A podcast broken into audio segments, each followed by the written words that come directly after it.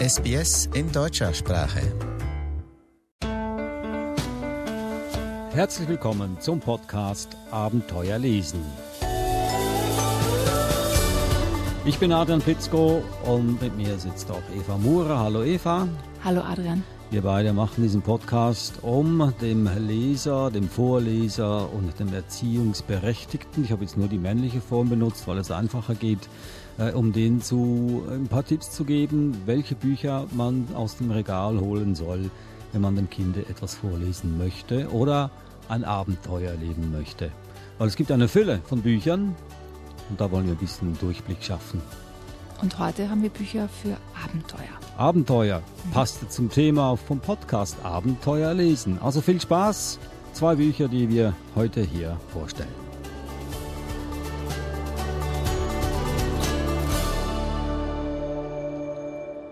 Und das sind folgende Bücher von Piotr Karski, Berge, das Mitmachbuch für Gipfelstürmer, erschienen im Moritz Verlag, und das zweite Buch Schneehuhn, Reh und Haselmaus, Tiere im Winter, von Thomas Müller, erschienen im Gerstenberg Verlag.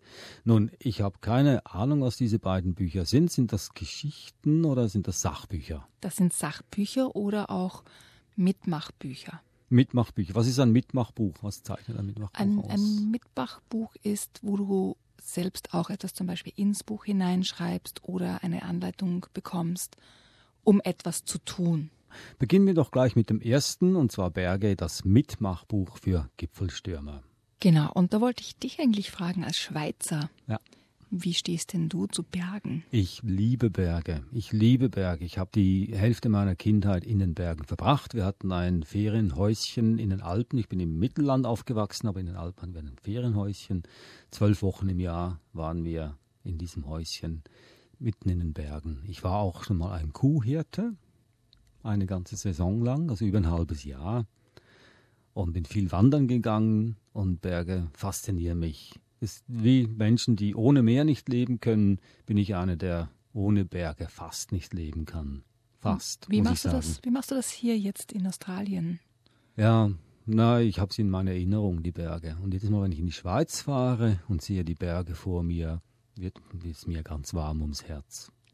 Bist du hier in die, in die Alpen gefahren, in die viktorianischen Alpen oder in die Grampians? Ja, bin ich ja. Nicht zu vergleichen mit den Schweizer Alpen, mit den europäischen Alpen. Ja, das überhaupt. ist, das ist überhaupt. klar. ja, was ganz anderes. Ich muss hier noch sagen, dass die Alpen für mich auch noch eine, eine mystische Facette haben. Oder eigentlich fast wirklich nur aus Mystik bestehen. Gerade weil sie so gewaltig sind, so groß sind und herausfordernd und auch gefährlich, aber auch wunderschön, haben sie so eine gewisse Mystik und Eigenleben, äh, das man mit dem Verstand nicht wahrnehmen kann, sondern nur mit dem Herzen. Oder mit der Seele, je nachdem. Mhm. Das haben, das haben Berge auf jeden Fall so an sich. Also Mhm. ich war ja beim Uluru und da hatte ich so ein Gefühl, so ein mystisches Gefühl. Weniger in den Alpen, aber dort, dort bei diesem einen Berg habe ich das auch so gespürt. Darum kann ich das Buch, das wir jetzt gerade besprechen, Berge, das Mitmachbuch für Gipfelstürmer, nur empfehlen, obwohl ich es überhaupt nicht kenne. Aber nur alleine die Tatsache, dass es sich um Berge handelt, ist für mich schon gut genug. Und ich finde es ja spannend, dass du sagst, Berge sind für dich mystisch, weil das Buch ist in blau gedruckt. Aha. Also die Schrift ist blau. Und das hat für mich auch so was bisschen ein, ein, so einen mystischen Anhauch. Das ist eben nicht, es ist anders, das Buch. Für welches Alter ist das Buch bestimmt? Ach, das geht schon ab sechs, sieben Jahren, aber auch zehn, elf, zwölfjährige haben Spaß dran, weil es ist wirklich ganz unterschiedlich, was man mit dem Buch machen kann. Vielleicht ähm, lese ich ein bisschen was vor und dann merkt man mehr, was so, was so drinnen ist. Also es hat so einen, einen Sachbuchanteil sozusagen und einen Mitmachanteil. Und das Buch beginnt mit ähm, einer schönen Gelegenheit, sich selbst ja zu sehen, wo man denn lebt. Und das ist ja oft so, dass bei Büchern, die auf Deutsch erschienen sind oder im europäischen Raum erschienen sind, ist alles sehr europazentriert. Und hier ist der Beginn aber quasi weltzentriert. Trage auf der Weltkarte den Ort ein, an dem du lebst. Klingt schon mal einfach, oder? Male die Gebirge an, die du gerne einmal besuchen würdest. Und dann gibt es so Beispiele, zum Beispiel Alaska-Kette, Mackenzie Mountains, Rocky Mountains, Sierra Madre und so weiter. Also Die sind dann alle bebildert? Ja, also sind beschriftet, ja. wie auf einer Weltkarte. Man trägt dann quasi wirklich selber ein, wo, wo man selbst lebt. Und dann kann man einfach anmalen mit, mit Buntstiften, welche Gebirgsketten man gerne kennenlernen möchte. Würde das jetzt ein Elfjährige das machen wollen? Noch nie was von Bergen gehört hat und die Frage gestellt wird, welchen Berg möchtest du gerne sehen? Naja, man kann ja eher so in der eigenen Umgebung beginnen. Also ich habe das Buch meinen Kindern gezeigt und wir haben dann geschaut, so welche Berge kennen wir denn? Ja, oder haben schon mal gehört davon. Also alle Elfjährigen haben von Mount Everest gehört. Ja. ja. Und dann kann man entscheiden, möchte ich den einmal besteigen oder nicht? Und so kann man sich quasi weiter vorarbeiten und also meine Kinder haben dann gleich angefangen, sich Sachen rauszusuchen. Ah, das klingt aber komisch und Sierra Nevada, ah, das klingt ja spannend und Spanisch und wir lernen gerade Spanisch und, und dann führt das eine zum anderen. Also es, es regt einfach an, sich die Weltkarte anzuschauen und dann zu erforschen. Und das finde ich immer spannend. Es geht dann weiter. Gebirge lassen sich in Ketten untergliedern. Solche Ketten bestehen aus mehreren Massiven.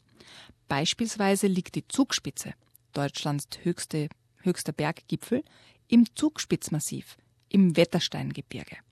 Das Wettersteingebirge gehört zu den Ostalpen und diese zu den Alpen.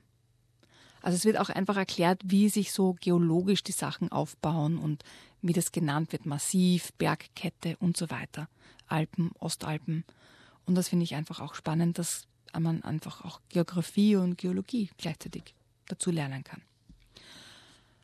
Jetzt kommen wir so zum, zum Mitmachteil. Und da geht es auch um den Umweltgedanken, weil ja ganz viele dieser ähm, Gebirge in Gegenden liegen, die geschützt werden sollten oder auch werden.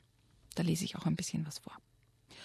Ende des 19. Jahrhunderts wurde den Menschen klar, dass der technische Fortschritt die Umwelt bedrohte. Daher legten sie Nationalparks an, Gebiete, in denen die Natur unter Rechtsschutz steht. Der älteste Nationalpark der Welt ist der Yellowstone Nationalpark in den USA. Er wurde 1872 gegründet. Weil diese Idee der Amerikaner allen gut gefiel, entstanden bald auch in anderen Ländern Nationalparks. In Deutschland gibt es 16 Nationalparks in Österreich sieben und in der Schweiz einen. Dort stehen Berge, Bäche, Seen und Moore, Wälder, Wiesen, Wattenmeer und Dünen und natürlich alle Pflanzen und Tiere unter strengem Schutz. Also mich hat das überrascht, dass es in der Schweiz nur einen Nationalpark ja, gibt. Ja, aber es sagt ja auch nichts aus über die Größe des Nationalparks, weil die Schweiz ist ja ein kleines Land mhm. im Vergleich zu vielen anderen europäischen Ländern. Und der eine Nationalpark ist recht groß. Ja, weißt du, wo der liegt? Ja, im Kanton Graubünden, im südöstlichen Teil von der Schweiz. Hm, warst du ja. schon dort? Ja. Und ist das schön? Ja, weil es ist ja eine unberührte Landschaft. Also wenn ein Baum umfällt, der bleibt da liegen, bis er verrottet ist. Und darf man den Nationalpark in der Schweiz besuchen? Ja, darf man. Ja, man und darf wandern? Man, man darf nicht jagen, und, äh, aber man kann da wandern gehen. Oh, ja. Kein Problem, ja. Toll. Dann geht es natürlich weiter. Stell dir vor, du gründest in deiner Nachbarschaft einen Nationalpark. Wie soll er heißen? Was wird dort geschützt? Entwirf eine Informationstafel für den Eingang. Also da geht es jetzt in diesen Mitmachteil, wo eben es darum geht, den Nationalpark zu, deiner Träume zu entwerfen. Und da gibt es dann auch quasi freie Seiten, wo man zum Beispiel das Parklogo zeichnen soll oder wo man zeichnet, welche Attraktionen es in dem Park gibt. Oder wo man hineinschreibt, was unter Schutz gestellt wird, welche Pflanzen, welche Tiere, man kann sich auch Fantasietiere einfallen lassen natürlich. Man ist selber der Parkdirektor, das heißt, man muss das Ganze dann auch unterschreiben, man muss Regeln aufstellen, die man im Park beachten muss. Also alles, was auch so in einem anderen normalen Nationalpark abläuft oder, oder zu sehen ist, hat man Gelegenheit, dort seinen eigenen, eigenen Park zu entwerfen. Und das macht den Kindern total Spaß. Das äh, wollte ich jetzt gerade bezweifeln. Wen interessieren schon Berge als Kind? Wenn man noch nie Berge gesehen hat, von Bergen gehört hat und da plötzlich aktiv sich damit beschäftigen muss, wen interessiert das? Ganz viele Kinder. Ja, Erstens ist das so? bezweifle ich, dass, ein, dass es Kinder gibt, die noch nie was von Bergen gehört haben Mhm. oder nie einen Berg gesehen haben. Selbst in Melbourne. Und dann zweitens, in dem Buch wird man ja neugierig auf Berge. Also es ist wirklich so aufbereitet, dass man neugierig wird drauf und immer wieder auch in seiner eigenen Umgebung etwas erforschen kann. Und das macht Kindern total Spaß. Das ist das Buch von Piotr Karski, Berge, das Mitmachbuch für Gipfelstürmer, erschienen im Moritz Verlag. Und alle diese Zeichnungen, äh, Beschreibungen oder Briefe, die man unterschreiben muss, das passiert alles im Buch. Alles im Buch, genau.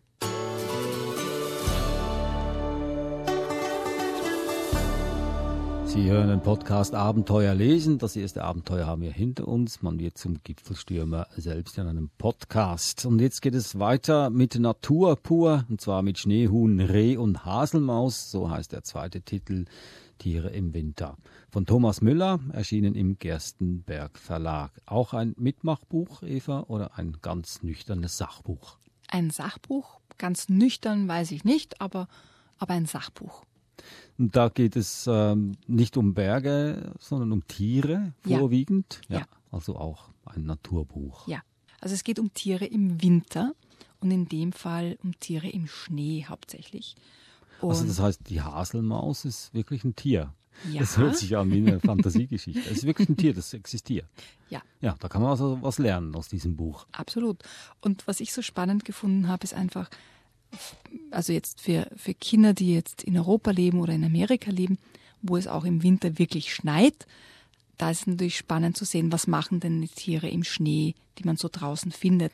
Und für die Kinder hier in Australien, für die ist das total faszinierend. Wow, es schneit. Und die kümmern sich ja mal zuerst um den Schnee und dann um die Tiere im Schnee. Also haben eigentlich alle was davon. Können wir was daraus hören aus diesem Buch? Natürlich. Kannst du was vorlesen?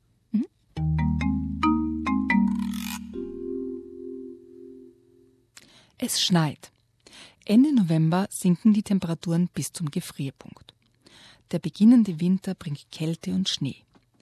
Wir Menschen stellen in unseren Häusern die Heizungen an und machen es uns gemütlich. Doch für Tiere beginnt nun eine schwierige Zeit. Nicht nur die Kälte, vor allem der Nahrungsmangel setzt ihnen zu. Schon vor Wochen haben sich die Zugvögel auf ihren langen Weg in den Süden gemacht. Die Bäume und Sträucher sind kahl geworden. Alles Leben scheint wie erstarrt. Die Natur kommt zur Ruhe. Die Tiere haben ganz unterschiedliche Strategien entwickelt, um in Schnee und Kälte zu überleben. Und sie sind für die Herausforderungen des Winters gut gerüstet. Sobald die Temperaturen zu sinken beginnen, stellen sie sich auf vielfältige und zum Teil überraschende Art und Weise auf die veränderten Lebensbedingungen ein. Mit diesem Buch begeben wir uns auf Spurensuche in Wald und Feld, an Flüssen und Seen und auch im Garten. Immer dichter fällt der Schnee. In kurzer Zeit ist die ganze Landschaft wie mit einem weißen Tuch bedeckt. Alles scheint reglos und weit und breit ist kein Lebewesen zu sehen.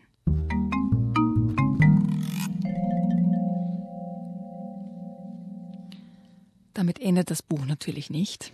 Damit beginnt es und schon auf der nächsten Seite sieht man ganz viele verschiedene Spuren und da kann man dann anfangen zu überlegen, okay, was könnte denn das für ein Tier sein?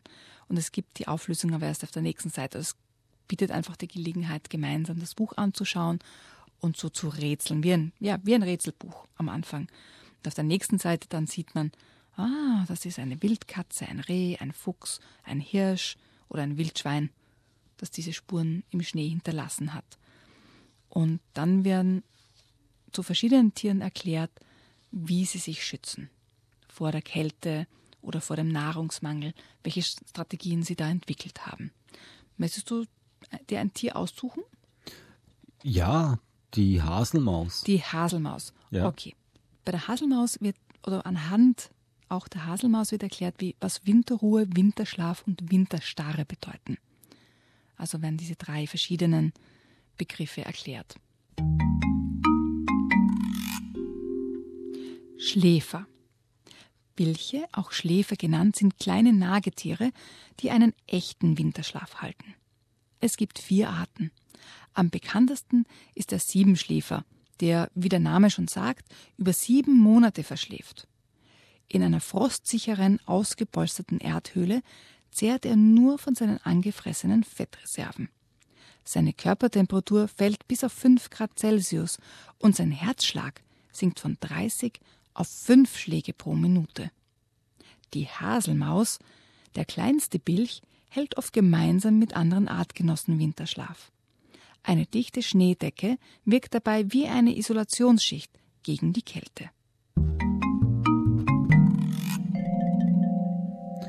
Nun, dieses Buch ist ja wie das erste auch ein Lehrbuch, was man eigentlich in der Schule lernen sollte.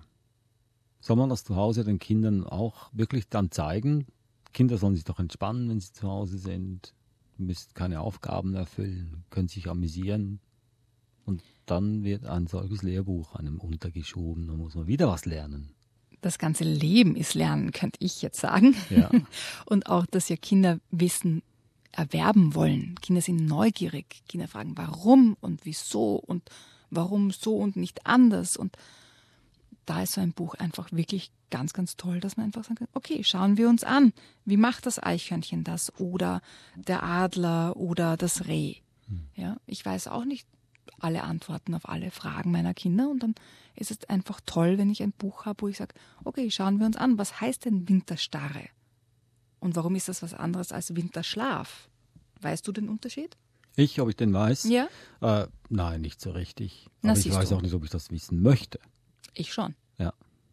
Nee, ich habe das vorhin nur gesagt, weil äh, das wird mir auch jetzt etwas bewusster, dass wir viele Dinge, die wir wissen oder glauben zu wissen, wir denken darüber nicht mehr nach und wir passen auch nicht auf, ob unsere Kinder das auch wissen sollten oder wissen möchten. Wir setzen einfach voraus, dass sie das eh wissen oder wissen müssen, von irgendwoher.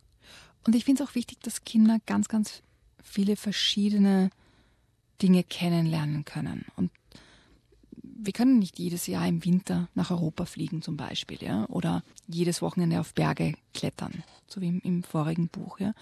Und so können wir sie mit ganz vielen verschiedenen Sachen vertraut machen und ihr Wissen erweitern und dann können sie weiter in die Richtung forschen oder mehr Dinge lernen, die sie interessieren. Es kann jetzt sein, dass einer sagt, ja, aber die, zum Beispiel der Feuersalamander, der interessiert mich besonders und dann kriegen sie ein Buch über Salamander zum Beispiel, ja, oder über Ritter oder was auch immer ihr, ihr Interesse dann weckt. Und ich denke mir, das geht ja nur, wenn sie ganz viele verschiedene Dinge schon einmal kennenlernen dürfen. Auch eine gute Möglichkeit, ausfindig zu machen, was interessiert mein Kind überhaupt. Genau. Und das geht nur, indem man Dinge ausprobiert. Und manchmal erwische ich auch ein Buch, wo die Kinder sagen, oh, das war aber fad oder das interessiert mich überhaupt nicht, müssen wir das jetzt noch einmal anschauen. Und dann weiß ich, okay, das ist jetzt nicht unbedingt entweder vom Alter her noch nicht passend oder nicht mehr passend oder das Thema passt nicht. Aber das kann ich nur herausfinden, wenn ich es ausprobiere. Und wie so oft das ja der Fall ist, äh, macht der Buchdeckel auch wirklich was aus. Also wenn der schon ansprechend dargestellt ist, dann greift ein Kind eher zu diesem Thema und kann sich eher dafür begeistern. Und beide Bücher sind ja dementsprechend auch aufgebaut. Ich möchte Sie gerne nochmals vorstellen zum Abschluss. Das erste war Piotr Karski Berge, das Mitmachbuch für Gipfelstürmer, erschienen im Moritz Verlag. Und das zweite Buch war Schneehuhn, Reh und Haselmaus, Tiere im Winter von Thomas Müller im Gerstenberg Verlag erschienen. Eva, das war's also. Sachbücher hatten wir auch schon und ich lege diese beiden Bücher auch ins Regal Sachbücher, auch wenn eins davon ein Mitmachbuch ist, aber es ist doch ein Sachbuch. Es ist auch ein Sachbuch, ja, und wir werden auch sicher noch Sendungen mit, mit vielen Sachbüchern haben. Die nächste Sendung ist was ganz anderes. Ja. Da gibt es nämlich wieder, wir haben eine Autorin, und zwar warst du bei dieser Autorin, sag Ja. mal Karin. Ammerer, Mhm. eine österreichische Kinderbuchautorin, die Detektivgeschichten schreibt. Okay, und mit ihr hast du gesprochen Ja. und sie hat auch eine ganze Geschichte uns erlaubt vorzulesen. Also sie liest sie selber Für vor. uns speziell vorgelesen. Das also beim nächsten Mal im Podcast Abenteuer lesen. Ich bin Adam Blitzko und ich sage danke Eva Mura. Bis zum nächsten Mal. Bis zum nächsten Mal. Servus. Tschüss.